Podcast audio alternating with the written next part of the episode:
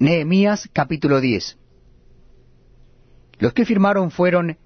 Nehemías el gobernador, hijo de Acalías, y Sedequías, Seraías, Azarías, Jeremías, Pasur, Amarías, Malquías, Atús, Sebanías, Maluc, Arim, Meremot, Obadías, Daniel, Ginetom,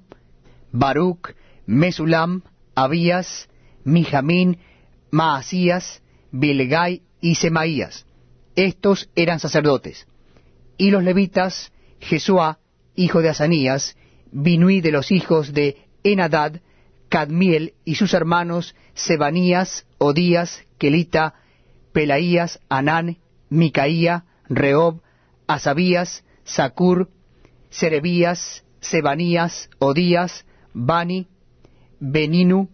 los cabezas del pueblo, Paros, Pad Moab, Elam, Satú, Bani, Buni, Asgad, Bebai, Adonai, Bigbai, Adim, Ater, Ezequías, Asur, Odías, Asum, Besai, Orif, Anatot, Nebai,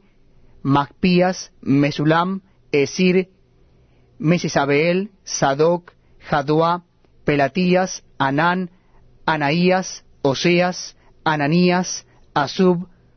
Olaes, Pila, Sobek, Reum, Asabna, Maasías, Ahías, Anán, Anán, Maluc, Arim y Baana. Y el resto del pueblo, los sacerdotes, levitas, porteros y cantores, los sirvientes del templo, y todos los que se habían apartado de los pueblos de las tierras a la ley de Dios, con sus mujeres, sus hijos e hijas, todo el que tenía comprensión y discernimiento, se reunieron con sus hermanos y sus principales para protestar y jurar que andarían en la ley de Dios, que fue dada por Moisés, siervo de Dios, y que guardarían y cumplirían todos los mandamientos, decretos y estatutos de Jehová nuestro Señor, y que no daríamos nuestras hijas a los pueblos de la tierra, ni tomaríamos sus hijas para nuestros hijos. Asimismo, que si los pueblos de la tierra trajesen a vender mercaderías y comestibles en día de reposo, nada tomaríamos de ellos en ese día ni en otro día santificado, y que el año séptimo dejaríamos descansar la tierra y remitiríamos toda deuda. Nos impusimos además por ley el cargo de contribuir cada año con la tercera parte de un ciclo para la obra de la casa de nuestro Dios, para el pan de la proposición y para la ofrenda continua, para el holocausto continuo, los días de reposo, las nuevas lunas, las festividades, y para las cosas santificadas y los sacrificios de expiación por el pecado de Israel, y para todo el servicio de la casa de nuestro Dios. Echamos también suertes los sacerdotes, los levitas y el pueblo acerca de la ofrenda de la leña, para traerla a la casa de nuestro Dios según las casas de nuestros padres, en los tiempos determinados cada año, para quemar sobre el altar de Jehová nuestro Dios, como está escrito en la ley.